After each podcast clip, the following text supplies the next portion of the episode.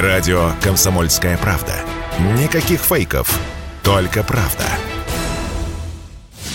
Столько ограничений в Китае вводили только в 2020-м в Ухане, когда пандемия коронавируса COVID-19 только начиналась. С сегодняшнего дня в Шанхае закрыт экономический район Пудун и прилегающие к нему районы. В пятницу планируется закрыть весь центр города. Работать будут лишь жизненно необходимые предприятия и офисы. Общественный транспорт остановится, а жители должны будут остаться дома. Пока выходить можно, но шанхайцы в основном осторожничают. Россиянка Ирина, автор блога Hi from Shanghai, живет в экономической столице Китая Китая несколько лет. О том, что она увидела, выйдя на улицу, Ирина рассказала в своем ролике.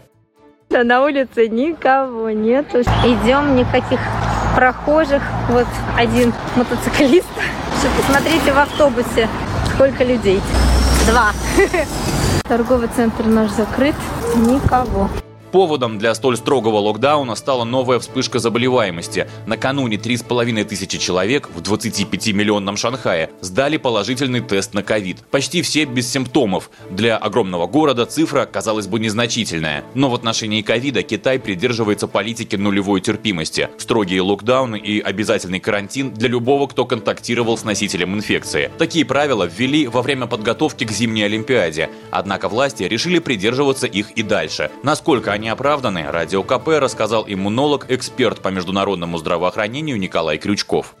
Политика вот такой нулевой толерантности, она дает свои плоды в виде избыточной смертности, которая, безусловно, на душу населения э, очень небольшая, но в абсолютных цифрах с учетом численности населения, в общем, это не так мало. То есть, это, я думаю, это значительно больше, чем то, что показывается на официальных данных. Второй момент – это экономический рост. Мы видим, насколько да, Китай э, все-таки прирастает, когда, тогда, когда многие страны, наоборот, э, либо нулевой, либо очень маленький экономический рост, либо падение ВВП. Значит, соответственно, здесь мы видим другую картину.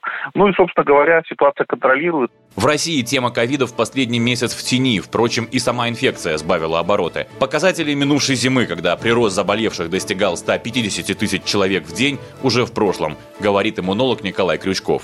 Ну, по всей видимости, мы сейчас находимся в нижней точке заболеваемости. Все равно, понятное дело, уровень заболеваемости не является низким. А он близок к 30 тысячам, поменьше, чем 30 тысяч случаев в день, но все равно это довольно заметное число. По а, статистическим данным мы видим, что госпитализации и количество умирающих в день от ковида, оно тоже по официальным данным снижается. Еще раз повторяю, что это официальные предварительные данные, особенно то, что касается смертности, но тем не менее. Скорее всего, есть умеренная вероятность того, что в течение ближайших трех недель опять будет наблюдаться рост заболеваемости. Он будет далеко не настолько выражен, как в случае с омикрон-волной, но тем не менее он тоже может наблюдаться.